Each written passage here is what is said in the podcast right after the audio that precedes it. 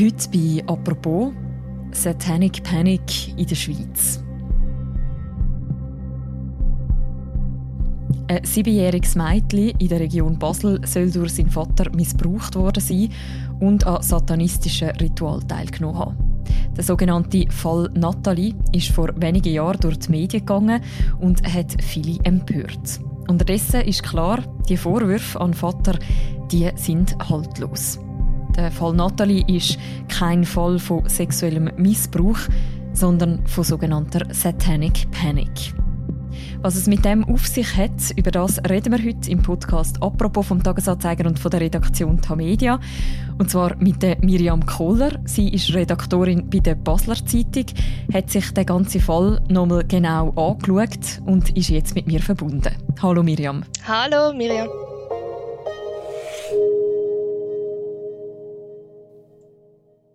Miriam, wir gehen an den Punkt zurück, wo eigentlich die Geschichte, die du recherchiert hast, losgeht. Nämlich im Dezember 2019. Dann geht eine Frau in der Region Basel auf die Polizei. Wieso geht sie dorthin? Sie sagt dem Polizist, der dort gerade Dienst hat, dass man ihrem Ex-Mann, wo sie das gemeinsame Sorgerecht hat zu dem Zeitpunkt, ähm, für die gemeinsame Tochter, müsse entziehen der Polizist sagt ihr, ähm, das sei nichts, was irgendwie die Polizei machen würde.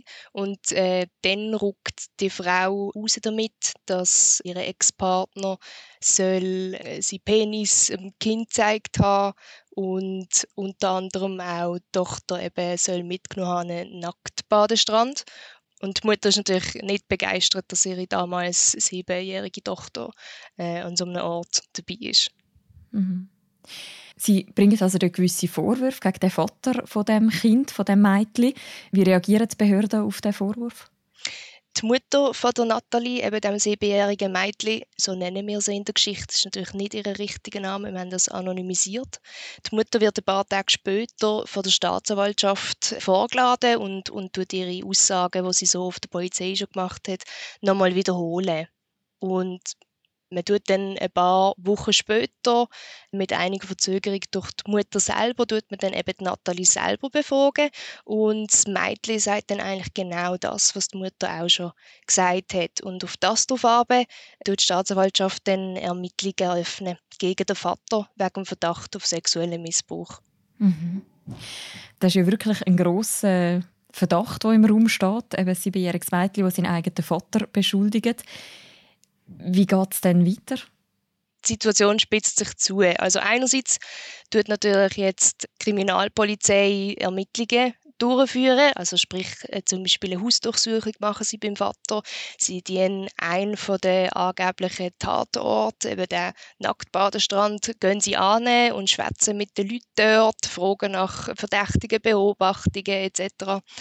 Und gleichzeitig ist es aber so, dass bei der Staatsanwaltschaft jetzt regelmäßig Briefe eintreffen, die offensichtlich verfasst worden sind von der Mutter von der Nathalie. Und die Mutter sagt, ähm, das sei sogenannte Gesprächsprotokoll, mhm. wo sie und auch andere Familienangehörige verfassen, nachdem Nathalie dann mit neuen Details zu diesen angeblichen Missbrauchen und Übergriffen rausgerückt ist. Und das passiert angeblich sehr häufig direkt vor dem Schlafengehen eben, es wird immer drastischer. Oder? Am Anfang schwätzen wir davon, eben, der Vater hat irgendwie den Penis gezeigt und Nacktbadestrand und so. Und das steigert sich jetzt aber wirklich über Monate hinweg hin zu Vergewaltigungen durch den Vater, Kannibalismus, hm. satanistische Messe, wo sollen Kinder und Babys umgebracht worden sind und man dann ihr Blut getrunken hat. Und der Vater hat auch vor den Augen von der Nathalie Wildtier gefangen und vergewaltigt. Also es sind eben wahnsinnige Vorwürfe, die aufkommen. Findet denn die Polizei oder die Ermittlungsbehörden irgendetwas? Nein, sie finden gar nichts, wo würde die Erzählungen belegen trotz sehr aufwendiger Ermittlungen. Also man nimmt das durchaus ernst, die Erzählungen von dem Mädchen, aber man findet gar nichts. Man befragt dann auch Leute aus dem nahen Umfeld und die sagen dann alle, ja, wir glauben der Nathalie, aber wirklich gesehen selber oder etwas mitbekommen haben wir nie. Mhm. Gleichzeitig passiert ja wie noch etwas Drittes, nämlich dass auch die Öffentlichkeit von dieser ganzen Geschichte erfährt, eben der sogenannte Fall Nathalie. Wie wird dort der Fall abgehandelt? In der Berichterstattung kommt eigentlich nur die Seite von der, von der Mutter vor. Man tut dann auch sehr rasch die Kindes- und Erwachsenenschutzbehörde, die KESB, deren macht man Vorwürfe, dass man die Nathalie nicht besser von ihrem Vater geschützt hätte. Mhm. Und in der Bevölkerung äh, führt die Berichterstattung und Darstellung dazu, dass es natürlich eine sehr große Betroffenheit gibt. Viele Leute wollen helfen. Und mhm. es gibt dann auch tatsächlich 2020 gipfelt das Ganze in einem Crowdfunding, wo von Leuten aus dem Umfeld von der Mutter von der Nathalie gestartet wird. Und dort kommen 80.000 Franken zusammen und das Geld soll eingesetzt worden sein für Anwalts- und Gerichtskosten von der, von der Nathalie und ihrer Mutter. Mhm. Du hast es vorher schon gesagt, die Ermittlung ergibt eigentlich das erste Mal nichts. Gleichzeitig hat man die Aussage von dem siebenjährigen Mädchen. Wie geht jetzt die Staatsanwaltschaft mit dem um? Die Staatsanwaltschaft ermittelt rund zweieinhalb Jahre. Und natürlich, du sagst es richtig, das Einzige, was sie schlussendlich hat, ist die Aussage von dem Mädchen.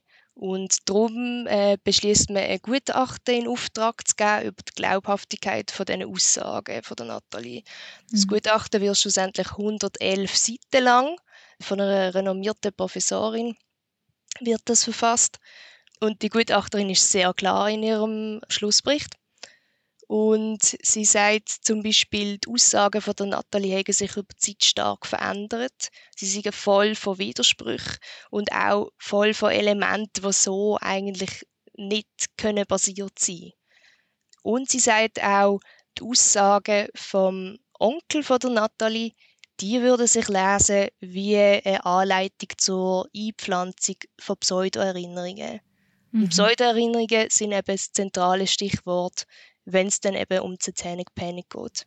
Mhm. Über die Satanic Panic wenn wir jetzt gerade reden. Aber vielleicht erst noch schnell, was, was macht denn jetzt die Staatsanwaltschaft mit so einem Gutachten? Die Staatsanwaltschaft hat gestützt auf das Gutachten schlussendlich dann alle Ermittlungen gegen den Vater eingestellt. Sie sagen ganz klar, dass sie davon ausgehen, dass, dass das alles nicht stimmt, dass sie sehr umfangreiche Ermittlungen tätigt haben und es einfach außer den Aussagen von der Nathalie absolut keinen einzigen Beweis gibt oder auch nur Hinweis, dass man da jetzt irgendwie müsste weiter ermitteln oder Belege, die gegen den Vater sprechen. Mhm. Das Stichwort Satanic Panic, wo du gesagt hast, was heißt das, Miriam? Satanic Panic ist eine Verschwörungserzählung rund um Missbrauch von Kindern. Und mir ist aber an dieser Stelle wichtig, dass, dass man da wirklich auch nochmal betonen, natürlich gibt es grausame Verbrechen gegen Kinder und es gibt natürlich auch so Sachen wie zum Beispiel Kinderpornoring. Mhm. Aber was es nicht gibt, sind satanistische Elitezirkel, die im Untergrund und unentdeckt Kinder missbrauchen und so mächtig sind, dass sie den Missbrauch können unter dem Deckel halten unter anderem weil Staatsanwälte, Richter oder Politiker dabei sind. Mhm. Und das ist eben genau das, was im Rahmen von der Verschwörungserzählung Satanic Panic erzählt wird. Woher kommt denn der Begriff Satanic Panic? Das kommt ursprünglich aus den 80er Jahren.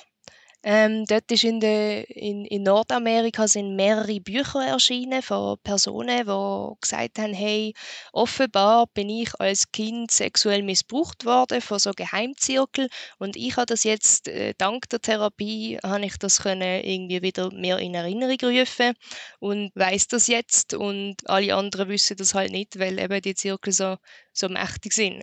Und auf das drauf hat es dann eine regelrechte Welle von Untersuchungen gegeben äh, in ganz Nordamerika, äh, insbesondere auch in so Kindertagesstätten, wo man dann die Kinder höchst suggestiv angefangen hat befragen teilweise sogar belohnt hat, wenn sie dann endlich mal gesagt haben, dass sie eben sexuell missbraucht worden sind. Mhm. Und das ist ganz fürchterlich und, und hat so eine ganze Reihe von Personen geführt, die schlussendlich unschuldig weggesperrt worden sind. Aber das Narrativ, das ist ja bis heute immer noch sehr stark. Genau, es ist auch nicht so, dass es in den 80er Jahren zum ersten Mal vorgekommen ist. Das geht weit, weit zurück. Früher sind es jüdische Mitbürgerinnen und Mitbürger gewesen, wo man genau so Kinderritual vorgeworfen hat. Heute ist es ein anderes Gesicht, das die Verschwörungserzählung hat. Heute geht es auch fest so in die ganze Richtung QAnon und Pizzagate rein. Also, dass man eben sagt, es gibt die Mächtigen, die Kinderblut trinken, damit sie können ewig jung bleiben Und das sind ganz große Überschneidungen, was es da gibt. Und das beführt sich natürlich gegenseitig auch alles.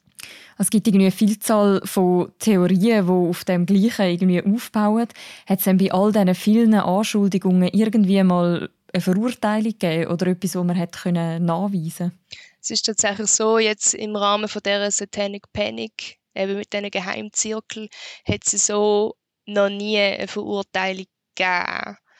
Das ist aber genau auch ein Grund, wieso die Leute weiterhin an die Verschwörungserzählung glauben, oder? Weil sie mhm. sagen, ah ja, man kann es nicht beweisen, weil eben die Zirkel genau so mächtig sind.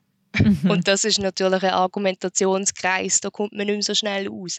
Und das ist dann wahrscheinlich auch ein der Grund, wieso dass sich das so gut äh, aufrechterhält. Genau. Mein Eindruck ist, dass, dass es vor allem auch Leute sind, die sich in gesellschaftlichen Kreisen bewegen, wo man sowieso nicht so ein großes Vertrauen hat in den Staat oder wo allenfalls auch andere Regeln oder Gesetze gelten. Zum Beispiel ist das Ganze sehr verbreitet in freikirchlichen äh, Kreisen.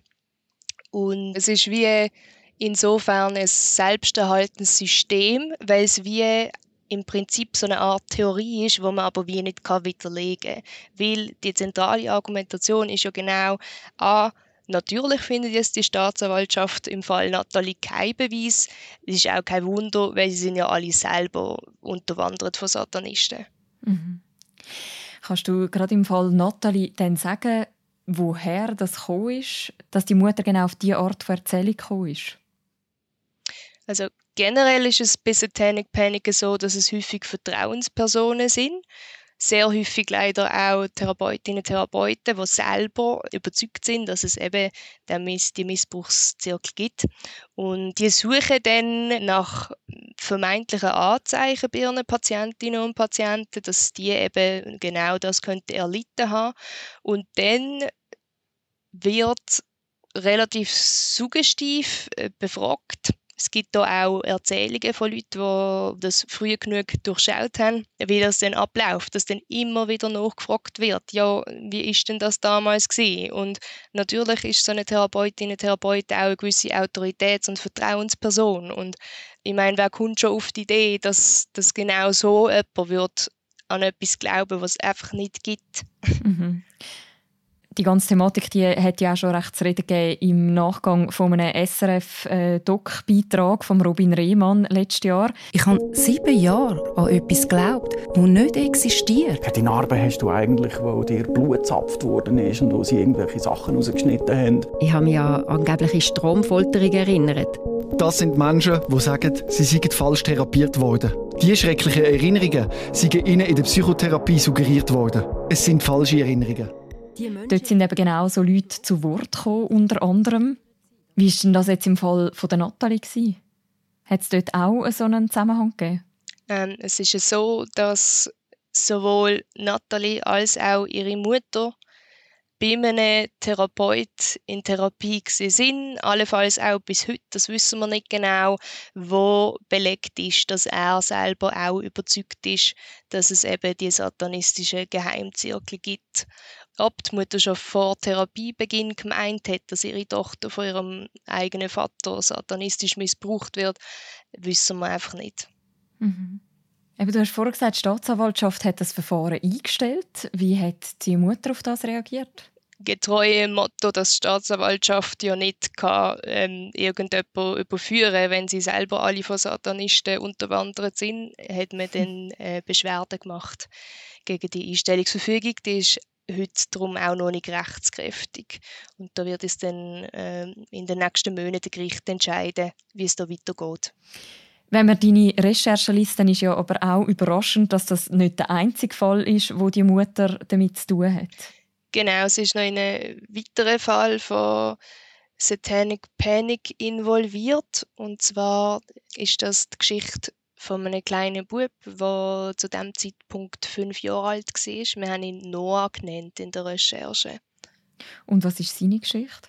Es ist so, dass die Mutter von Noah hat den Verdacht gehabt, dass sein Vater, also auch das ist eine Konstellation, wo die Eltern getrennt sind, muss man sagen. Auch sie hat ähm, den Eindruck gehabt, dass ihr Sohn vom Vater allenfalls könnte sexuell missbraucht werden. Und dann hat sie über eine gemeinsame Bekannte von der Nathalie, ihrer Mutter und ihre, wo in der Querdenkerszene unterwegs ist, haben sich die zwei Frauen kennengelernt. Und man hat dann der Nathalie Bilder gezeigt vom Vater vom Noah. Und Nathalie hat dann gesagt, ja, der ist auch dabei gewesen bei dem satanistischen Ritual. Mhm. Und dann ist es etwa eine Woche gegangen und dann sind die vier, also Nathalie, Noah und die beiden Mütter in einem Auto gesessen in Richtung Bodensee, wo sie dann einen Mann getroffen haben, wo sie dann mitgenommen hat nach Niederbayern in die Nähe von der tschechischen Grenze, also etwa 500 Kilometer von Basel entfernt. Und der Noah und seine Mutter quasi in Sicherheit gebracht hat. Ja. Mhm. Was ist denn das für ein Mann, der Ihnen da geholfen hat? Er ist Ex-Militärkader, also wirklich ganz weit oben in bei der deutschen Armee. Und es gibt Recherchen über ihn von deutschen Medien, die zeigen, dass er einerseits äh, mit Rechtsextremen eng verbandelt ist und vom Verfassungsschutz beobachtet wird. Und er hat sich so die Bekämpfung von der Pädophilie auf die Fahne geschrieben, neben dem er auch ein grosser Name ist eigentlich in der Querdenker-Szene. Und er tritt da seit einem äh, Dreivierteljahr öffentlich auf an Demonstrationen, an Aufmärsch von Rechtsextremen und tut dort aufklären, wie er im Fall Nathalie und im Fall Noah involviert ist und genau die Aufklärungsarbeit leistet, die eben die Behörden nicht machen. Wie, wie ist es denn weitergegangen in dem Fall von dem Noah? Äh, der Noah ist dann über einen Monat lang verschwunden gewesen. Und man hat ihn dann aber dank einer internationalen Fahndung können auffinden. Ihm ist soweit eigentlich gut gegangen und man hat ihn dann zurückgebracht zum Vater, wo er seither auch lebt. Mhm. Gegen den Vater hat man dann ähm, ermittelt, eben auch wegen dem Verdacht vom sexuellen Missbrauch. Äh, da hat man dann aber schon nach, dem, nach der ersten Einvernahme gemerkt, dass da nichts dran ist und hat dann das Verfahren eingestellt. Das Verfahren, das aber noch läuft, ist das gegen die Mutter von Noah, der Mutter von der Natalie und dann ihrer gemeinsamen Bekannten wegen mutmaßlicher Entführung und Kindesentziehung. Für sie alle gilt aber natürlich die Unschuldsvermutung, bis ein Gerichtsentscheid da ist. Mhm. Wie geht es denn der Nathalie heute? Gemäss den Informationen, die wir haben, lebt Nathalie immer noch bei der Mutter. Und das, obwohl verschiedenste Behörden festgestellt haben, dass, dass es durchaus eine Kindswohlgefährdung gibt für Nathalie und ihre jüngere Halbschwester, wenn sie bei der Mutter sind und in dem Umfeld. Sie hat ihren Vater seit dem Herbst 2019 nicht mehr gesehen. Sie hat sich auch vom Vater natürlich absolut entfremdet, weil sie ja mutmaßlich überzeugt davon ist, dass er sie aufs brutalste misshandelt hat. Und das macht es natürlich für die Behörden auch schwierig, da zu entscheiden, wie es weitergeht mit dem Mädchen, weil eben, sie sagen, es gibt eine Gefährdung bei der Mutter. Zum Vater können sie es aber auch nicht schicken. Und ähm, ja. Du bist ja jetzt nochmal voll in den Fall eingetaucht, hast nochmal alles nachrecherchiert. Warum hast du dich entschieden, das nochmal aufzugreifen? Man könnte jetzt auch sagen, hey, wir bieten dann irgendwie dieser ganzen Verschwörungstheorie nochmal eine zusätzliche Plattform. Das ist natürlich auch etwas, wo wir uns in der Redaktion damit auseinandergesetzt haben. Aber wir haben uns schlussendlich dafür entschieden, dass es uns wichtig ist, die öffentliche Wahrnehmung im Fall Nathalie zu korrigieren und an dem konkreten Fall auch aufzuzeigen, dass es eben diese Satanic Panic gibt, dass es die auch in der Schweiz gibt und es ist ja auch nicht der einzige Fall, was es in der Schweiz gibt. Mhm. Und so eine Verschwörungserzählung geht nicht weg, nur weil man es in der Öffentlichkeit totschweigt. Es geht uns auch darum, Menschen zu warnen, natürlich auch vor genauso Psychiaterinnen, Therapeutinnen und anderen Fachpersonen, die sich in einer Parallelwelt bewegen und sich von ihrem beruflichen Auftrag eigentlich sehr weit entfernt haben. Gleichzeitig ist es auch so, dass es im deutschsprachigen Raum noch nie eine anständige Aufarbeitung gegeben von der ganzen Satanic Panic. In den USA hat es das dann in den 90er Jahren. Da hat es inzwischen auch Urteile gegeben gegen genauso Fachpersonen, die Fehldiagnosen und Fehltherapien durchgeführt haben. Also sprich, wo eben genau den Leuten eingeredet haben, dass sie den Missbrauch überlebt haben. Und bei uns ist das einfach kein Thema. Und ich glaube auch darum hat der Fall Nathalie in den Medien und der Öffentlichkeit so lange können so frei drehen, ohne dass mal jemand gestanden ist und gesagt hat, hey, im Fall, es gibt da die Verschwörungserzählung und das ist genau, was da passiert, weil es einfach zu wenig Sensibilisierung gibt. Und alles, was im Fall Nathalie bisher passiert ist, zeigt einfach, dass es mega wichtig ist, dass möglichst viele Leute sensibilisiert sind auf die Thematik ohne dass man aber gleichzeitig sagt, wir glauben jetzt einfach pauschal Opfer nicht mehr, die von sexuellen Übergriffen erzählen. Ich glaube, es ist einfach wichtig, dass wir zuhören und auch als Gesellschaft zuhören und kritisch, aber genau anhören. Und das ist, glaube ich, schon auch etwas, was in unserer Zeit je länger, je mehr ein bisschen verloren geht.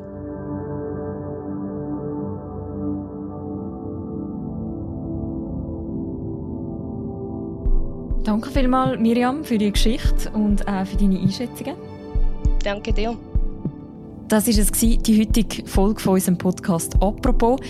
Die ganze Recherche von Miriam Kohler, die in der Basler Zeitung erschienen ist, die verlinken wir auch noch im Beschreib zu deren Episode. Und die nächste Folge von uns, die hören ihr morgen wieder. Bis dann, macht's gut. Ciao miteinander.